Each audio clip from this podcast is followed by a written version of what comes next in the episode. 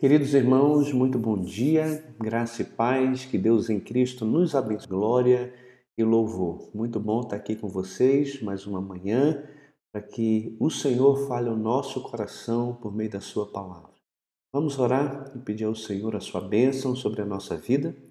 Pai, muito obrigado mais uma vez por essa manhã. Te agradecemos, Senhor, por Tua bondade, graça e misericórdia. Obrigado pelo privilégio que temos de estar em contato com a tua palavra e peço a Deus que, em nome de Jesus, o Senhor fale conosco por meio do teu Santo Espírito. Peço a Deus que o Senhor abençoe a vida dos meus irmãos, cuide da família, da casa de cada um, livre-os do mal, do maligno, livre-os também, Senhor, de enfermidades. E eu peço ao Senhor que, se porventura alguém estiver enfermo, que o Senhor traga cura, restauração e também dê graça para que durante a enfermidade possam honrar e glorificar o teu nome em todo o tempo. Peço por aqueles que estão com Covid, que o Senhor os cure, restaure a saúde de cada um, ó Deus, e que o Senhor também conforte os enlutados, aqueles irmãos que perderam pessoas queridas, próximas a elas, Ó Pai, nesses últimos dias, que a boa mão do Senhor possa trazer o conforto e o consolo que somente o Senhor pode dar. Abençoa o nosso país, abençoa o mundo inteiro, cuida da tua igreja, dos missionários, dos pastores que nesse tempo estão tendo que se reinventar para tentar cuidar do teu rebanho, do teu povo. Peço que o Senhor seja com cada um deles, trazendo ânimo, vigor, restaurando também a alma Ó Deus, que o Senhor em Cristo seja de fato exaltado também nesse tempo tão estranho que nós estamos vivendo. Fala conosco, Senhor, agora pela tua palavra. Essa é a minha oração no nome de Jesus. Amém. Aconteceu algum problema aqui, irmãos, na Deixa eu ver o que foi que aconteceu. Não sei o que aconteceu, mas Vamos tentar aqui voltar. Pronto, acho que agora deu certo, hein? Então deixa eu espelhar minha tela aqui com os irmãos para a gente fazer a leitura desse texto. Atos, capítulo de número 6. Abra sua Bíblia aí, né? ou então acompanhe aqui pela pela tela do seu, do seu aparelho. Diz assim a palavra do nosso Deus: Ora, naqueles dias, multiplicando-se o número de, dos discípulos, houve murmuração dos helenistas contra os hebreus, porque as viúvas deles estavam sendo esquecidas na distribuição diária.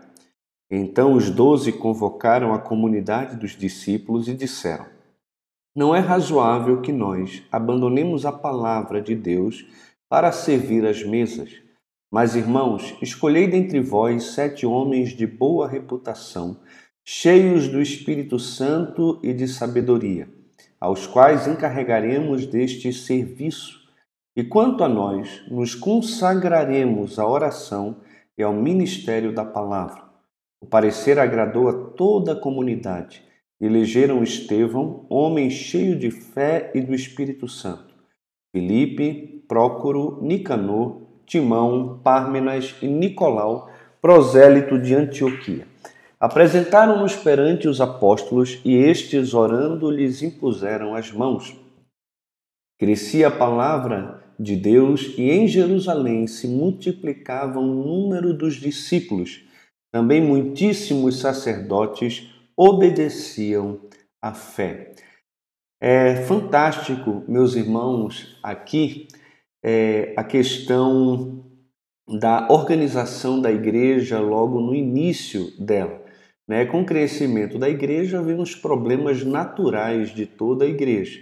Né? O crescimento de uma igreja implica no cuidado maior, mais sistemático, mais organizado da própria instituição e no caso aqui, um problema que estava surgindo é que as viúvas dos helenistas estavam sendo esquecidas na distribuição dos alimentos.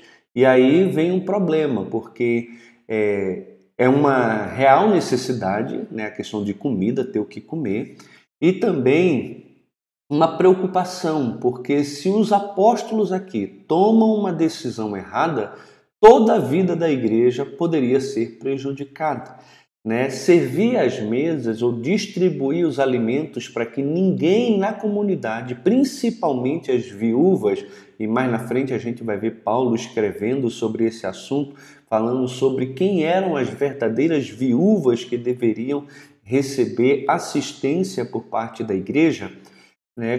Quando tem essa necessidade, existe então um problema. É uma necessidade real, é urgente, precisa ser atendida, mas precisamos ter cuidado para que, ao tentar suprir uma necessidade que é real, outra necessidade que também é fundamental não fique prejudicada que é a necessidade dos líderes da igreja estarem comprometidos com a oração e também com a pregação da palavra. E é aqui nesse momento que os diáconos são instituídos. E a gente vê as qualificações necessárias aqui na instituição dos diáconos logo no início da igreja. Aqui eles vão dizer no versículo 3, olha, os apóstolos, meus irmãos, escolhei dentre vós, então quem iria escolher os diáconos era a própria igreja, não foram eles que escolheram, mas a igreja, a comunidade dos santos, escolheram dentre eles homens. Nesse caso aqui, nenhuma mulher entrou, mas somente homens que fosse também de boa reputação, até porque teriam que mexer e administrar com recursos financeiros, né, cheios do Espírito Santo. Não adianta somente ser ativo na igreja, ter boa reputação, tem que ter vida espiritual, tem que ser alguém que claramente é reconhecido pelas pessoas da igreja como sendo guiado pelo Espírito Santo e também de sabedoria, de discernimento, porque quando a gente lida com questões de necessidade e assistência é, de misericórdia, né, às vezes surgem pessoas trazendo necessidades que não são necessariamente necessidades. E é necessário sabedoria e discernimento na administração dos recursos de Deus e como repartir esse recurso para que de fato os necessitados possam ser abençoados e acolhidos. Isso não é uma, uma tarefa muito fácil.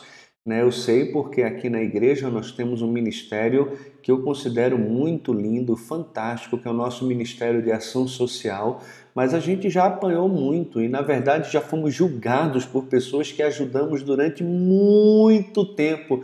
Meus irmãos, é impressionante. Já pagamos aluguel, já ajudamos também em questão do próprio trabalho, sustento, investindo no negócio da pessoa para ver se ela conseguia prosperar. E muitas dessas pessoas que já foram apoiadas, ajudadas pela igreja, que a igreja orou, ajudou, no momento que a igreja parou de ajudar, né, viraram as costas para a igreja, não quiseram mais saber da igreja, falaram mal da igreja. Nossa, tem, são muitos casos. E nessa situação é necessário ter muita sabedoria e discernimento para entender todo o conjunto que está por trás daquilo que de fato está acontecendo na vida é, da pessoa. Então, esses homens deveriam ter boa reputação, ser cheios do Espírito Santo e de sabedoria, aos quais encarregaremos deste serviço. Mesmo que a comunidade escolhesse quem iria encarregar esses homens deste serviço, seriam os apóstolos, seriam os líderes da igreja, que por sua vez não iriam se envolver no serviço das mesas, mas iriam se consagrar, iriam ser separados para um ministério bem específico, que era o ministério da oração e da palavra. A pregação da palavra, ela é tão importante, meus irmãos, que ela precisa vir precedida pela oração. A oração e o ministério da palavra é o ministério daqueles que assumem a liderança espiritual de uma igreja. Agora, o cuidado com as mesas, o cuidado de assistência aos irmãos. Isso pode e deve ser repartido e compartilhado com os diáconos, com irmãos piedosos dentro da igreja, para que não haja falta dentro do povo de Deus, mas também os pastores precisam ter tempo para a ministração da palavra, para o preparo do sermão, do estudo bíblico, porque quando as pessoas saem de casa no domingo para poder vir à igreja e ouvir a palavra de Deus, é a palavra de Deus que elas querem ouvir e não a palavra do pastor, porque pastor não serve para nada, não vale de nada, não tem poder nenhum, autoridade nenhuma Deus não tem compromisso com palavra de pastor, presbítero, doutor nenhum.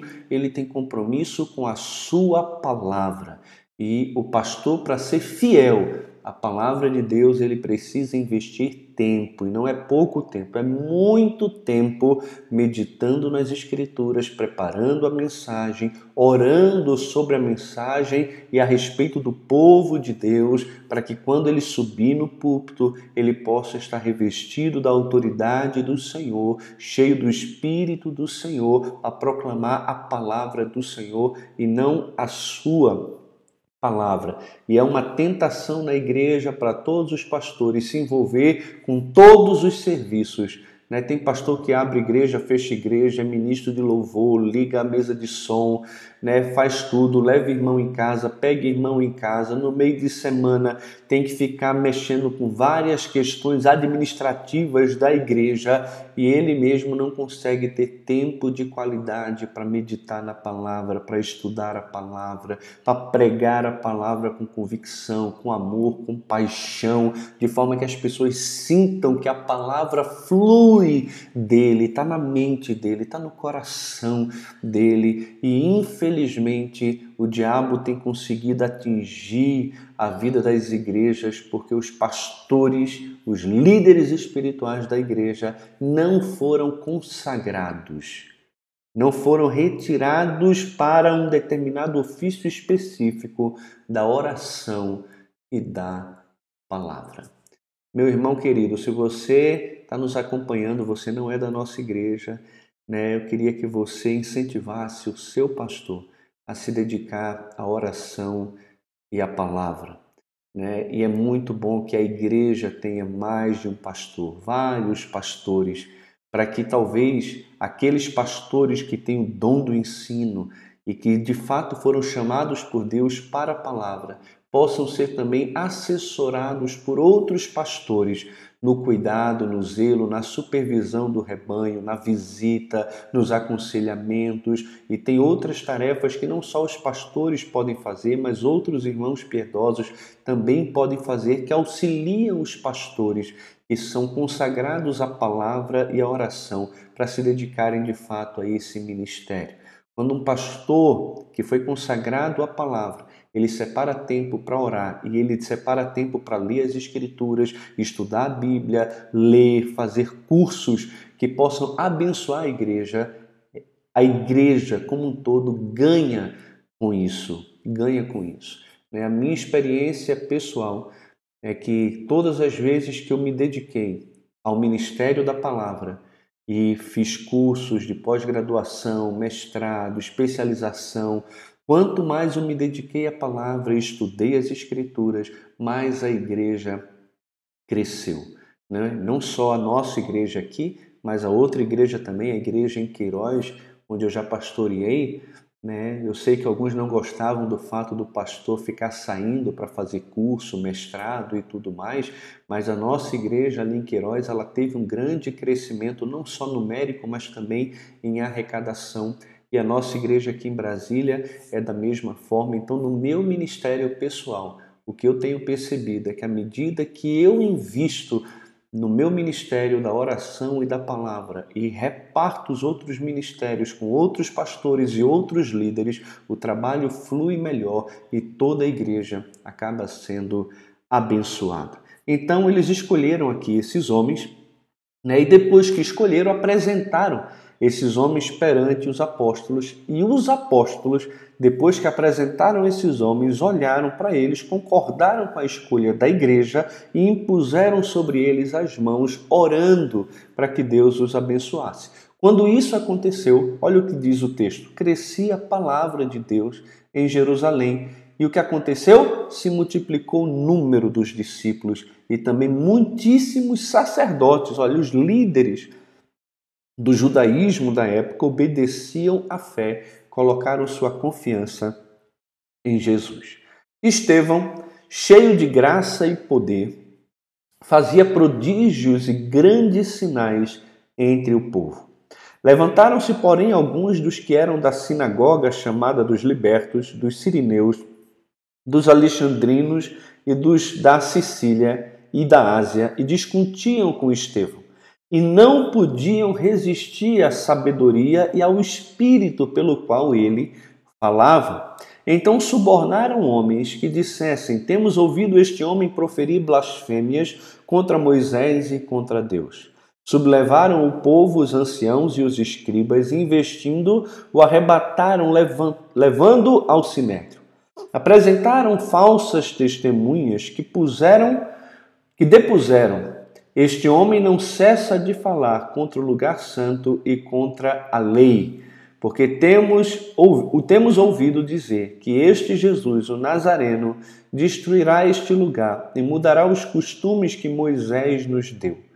Todos os que estavam assentados no sinédrio, fitando os olhos em Estevão, viram o seu rosto como se fosse rosto de anjo. O que, que a gente começa a ver aqui? Que a mensagem do reino ela chega além dos confins de Israel, de Israel racial por meio da missão de três indivíduos que foram escolhidos por Deus aí. Primeiro Estevão, depois Filipe e depois Saulo. A gente vê aqui no versículo 8, né, até o versículo 7, 1, que a prisão de Estevão aqui ela é acusada por sua veemente apologia de Jesus como sendo Messias. Irmãos, parece que deu outro problema aqui também na câmera, né? Não sei o que é está acontecendo, que o, o celular ele está tá saindo aqui e vocês não estão conseguindo me ver. É, minha assistente Aline veio aqui para me ajudar. Deixa eu tentar mudar aqui um pouco então a a câmera para ver se para ver se melhora.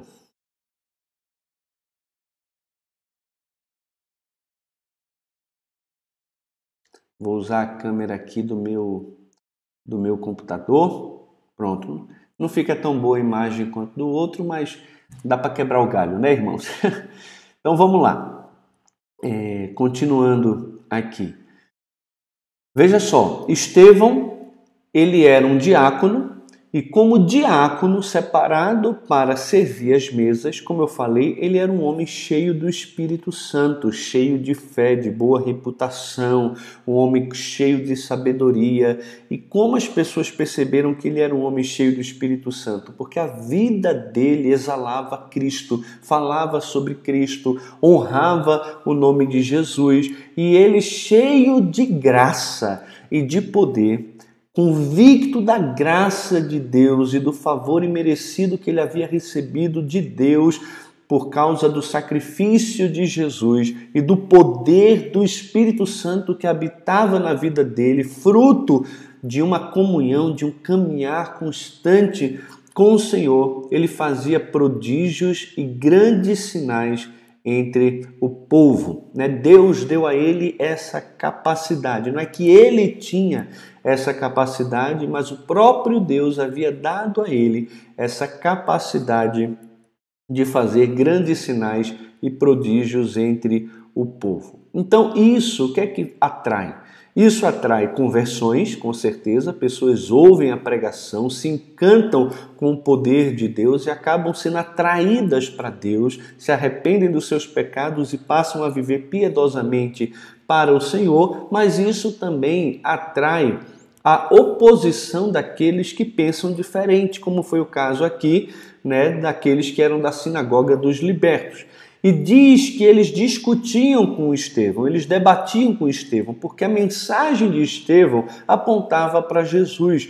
A mensagem da igreja cristã aponta para Cristo. Fale de Deus e todos vão gostar de você. Fale de Cristo e aponte Cristo como o único caminho para a salvação e as pessoas vão começar a se levantar em oposição a você. O problema das pessoas não é Deus, o problema das pessoas é Jesus. É a afirmação de que a igreja faz de que Jesus é Deus e que, sendo Deus, se encarnou, morreu numa cruz em nosso lugar, foi sepultado, mas que ao terceiro dia ressuscitou e está sentado à direita de Deus, intercede por nós, nos deu o seu Espírito e que um dia voltará para levar a sua igreja, estabelecer o seu reino e que no final ele mesmo julgará entre os vivos e os mortos. Então, Jesus para nós é o centro da nossa mensagem. Ele é tudo o que temos. Nossa salvação depende da fé exclusiva em Cristo Jesus e isso levanta a oposição daqueles que, mesmo dizendo que amam a Deus ou que temem a Deus, não confiam em Cristo. Então, os judeus aqui, os líderes dessas sinagogas, estavam discutindo com Estevão, debatendo com ele né, a respeito de Jesus. Eles afirmavam Jesus não é o Messias e Estevão dizia Jesus é o Messias, ele é o Filho de Deus, ele é o próprio Cristo, ele é o servo do Senhor que sofreu no nosso lugar, morreu, ressuscitou, né, está à direita de Deus. Essa é a mensagem de Estevão, como a gente vai ver no capítulo 7 amanhã. Mas é importante a gente entender que quando nós nos levantamos cheio da graça, e do poder do Espírito Santo, isso não quer dizer que nós vamos encontrar na nossa frente situações favoráveis. De forma alguma, precisamos estar preparados para recebermos oposição pelo nome que nós carregamos, pela fé que nós professamos. Meus irmãos, a história da igreja é marcada por isso. Jesus disse que o mundo iria nos odiar porque primeiramente o odiou. E se eles perseguiram a Jesus, também nos perseguiriam. Mas diz também o Senhor que se ouviram a sua palavra, também ouviriam a nossa. E louvado seja Deus, porque mesmo diante de algumas perseguições que a igreja do Senhor tem sofrido, ela não deixa de crescer, pessoas não deixam de ouvir e colocar também a sua confiança na pessoa de Jesus. É, então, eles discutiam com Estevão, mas só que não podiam resistir a sabedoria, e não é só a sabedoria de Estevão, mas ao espírito pelo qual ele falava. Quando nós pregamos a palavra de Deus e estamos em comunhão com o Senhor, Jesus mesmo disse que quando fôssemos levados para os tribunais, para as sinagogas e tudo, a gente não deveria nos, a gente não deveria se preocupar com o que iríamos falar, porque o próprio Espírito iria colocar as palavras no nosso coração, na nossa boca, na nossa mente. Ele falaria através de nós e de fato Estevão aqui, ele tinha sabedoria, mas ele tinha um espírito, e pelo espírito é que ele falava. E porque ele falava pelo espírito, cheio de sabedoria, eles não podiam resistir à sabedoria de Filipe, de Filipe não, de Estevão aqui. E aí eles precisaram apelar e acusar Estevão de crimes que ele não estava falando de forma alguma. Né? Diz assim: olha, subornaram homens que dissessem: Temos ouvido este homem proferir blasfêmia contra Moisés e contra Deus. Com certeza isso era uma mentira enorme, muito grande mesmo aqui, né, desses homens que de fato foram subornados. Fizeram o que fizeram porque receberam dinheiro para fazer isso e o que Estevão é, falou foi completamente diferente disso que eles estão dizendo aqui, como a gente vai analisar amanhã o discurso de Estevão e a pregação de Estevão, que de fato nos encanta, porque, como diácono que era, ele não se preocupava somente em servir as mesas, mas claramente tinha um conhecimento profundo das Escrituras e uma vida muito piedosa, muito próxima de Deus, um homem de fato cheio do Espírito Santo. Sublevaram o povo, os anciãos, os escribas, e investindo, arrebataram, levando ao sinédrio. Apresentaram novamente aqui ó, falsas testemunhas e depuseram: Este homem não cessa de falar contra o lugar santo e contra a lei, porque o temos ouvido dizer que este Jesus, o Nazareno, destruirá esse lugar e mudará os costumes que Moisés nos deu. Todos os que estavam assentados no sinédrio, fitando os olhos em Estevão, viram seu rosto como se fosse rosto de anjo. Né? Esse homem andava tão próximo de Deus, meus irmãos, que o semblante dele trazia o aspecto de um anjo, de um homem revestido de uma beleza que vem do céu, de uma beleza que vem de Deus. E mesmo essas testemunhas falando do que falaram, né, sabemos que claramente eles tinham o propósito de destruir Estevão aqui pelo seu santo testemunho e também correto testemunho. Né? Jesus nunca teve a intenção de destruir é, o lugar e nem mudar alguns costumes ali de Moisés, principalmente entre o povo judeu a quem a lei foi dada, principalmente com o objetivo de avultar o pecado e não de justificar, porque pela obra da lei ninguém jamais será justificado diante de Deus. O homem ele é justificado pela fé em Cristo, independente das obras da lei. E de fato, a vinda de Jesus e o estabelecimento de uma nova aliança que também alcança os gentios muda, sim, em alguns sentidos, os aspectos da lei e também os costumes de Moisés. Hoje nós não guardamos mais os sábados, não, nos, não temos problema em nos alimentar de qualquer tipo de comida. Né? Por quê? Porque Jesus considerou limpo todos os alimentos né? Não temos mais a necessidade de guardar o sábado como um dia santo que deve ser guardado. Não, Paulo deixa claro isso em Romanos 14, que uns julgam iguais todos os dias, outros fazem distinção entre dias e dias. Né? Ele vai escrever lá os Gálatas que estavam agora querendo se circuncidar e também guardar alguns costumes judaicos, e Paulo vai dizer: olha, vocês estão guardando festas, luas, dias, e eu acho que eu tenho trabalhado em vão é, por vocês. Vocês receberam o Espírito pela fé e agora estão querendo ser escravizados ao rudimento da lei. E isso não deve acontecer. Então não, é, não deixa de ser uma verdade o fato de que em Cristo alguns costumes de Moisés, algumas práticas é, da lei mosaica deixam de ter validade, principalmente para a igreja do Senhor Jesus e para a igreja como um todo, igreja gentílica. Mas isso não quer dizer que Jesus veio para destruir os costumes de Moisés e muito menos o lugar, porque a gente conhece as profecias e sabe as promessas que Deus tem né, a respeito da cidade, da cidade santa. Mas a figura de Estevão aqui e dos diáconos devem sim nos impressionar, nos encantar.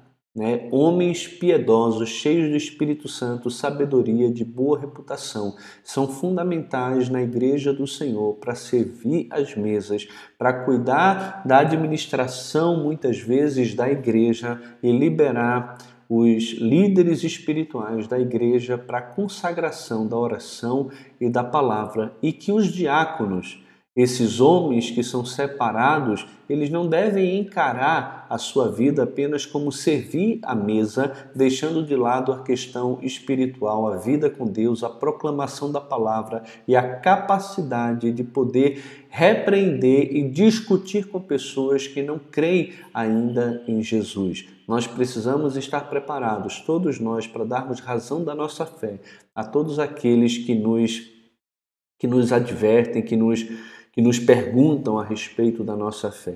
E esse homem aqui fez, de fato, cheio de graça, de poder, com a orientação do Espírito, de forma que ninguém podia resistir-lhe à sabedoria e ao poder que emanava do Espírito na vida dele. É tanto que eles olham para Estevão e olham para ele e acabam vendo como se fosse o rosto de um anjo.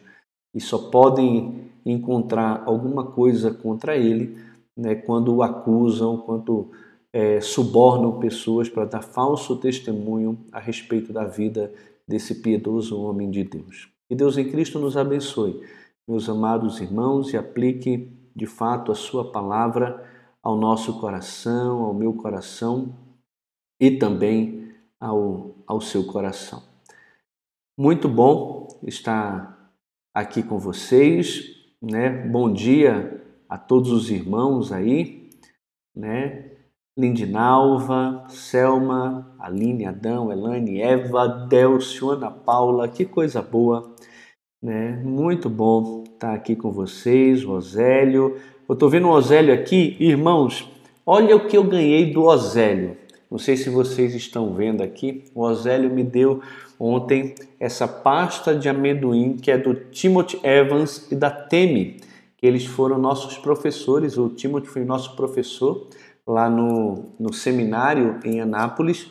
Eles cantaram também no nosso casamento, nós temos um carinho muito grande por eles, Aline e eu. E o Osélio está representando essa pasta de amendoim do pastor Timóteo e da Temi, né, aqui em Brasília. Então vamos orar por ele. É uma delícia, se você quiser. O Osélio tem na loja dele também. E a gente está orando aí para que ele consiga colocar em alguns grandes supermercados aqui de Brasília e quem sabe até fora de Brasília também. Isso pode ser uma bênção na vida do nosso irmão e uma bênção na vida daqueles que comerem, porque essa daqui de fato é a melhor parte de amendoim que eu já comi na minha vida. Né? Muito bom. Irmãos, hoje à noite nós teríamos o nosso clube de, le... de leitura é hoje à noite, hoje é quinta. Gente, hoje é quinta, o clube de leitura ia ser ontem, né? mas semana que vem a gente começa o nosso clube de leitura. O que teria hoje é a questão da resolução de conflitos, mas a gente decidiu que vamos continuar com as devocionais de segunda a sexta, terça-feira à noite, resolução de conflitos, quarta, clube de leitura, tá certo? E na quinta-feira à noite eu vou começar a partir de agosto dar aula no seminário toda quinta noite. Então eu não vou poder dar continuidade a dois estudos na semana à noite, mas nós vamos ter na terça-feira e também na quarta com o nosso clube de leitura. Então, se você quiser participar, fique ligado aí nas nossas redes sociais que a gente vai compartilhar o link. Também você já pode ter o livro em formato é, de PDF ou até mesmo conseguir com o Osélio também né, a cópia física desse livro que nós vamos ler, que é do John Piper, Plena Satisfação em Deus. É isso aí. Meus irmãos, que Deus em Cristo abençoe muito a vida de cada um de vocês. Desculpem os nossos erros técnicos aqui, não sei o que aconteceu, mas isso faz parte. No céu não vai ter esses problemas não, tá bom? Fiquem com Deus, até amanhã, se o Senhor assim permitir. Um abraço, meus irmãos.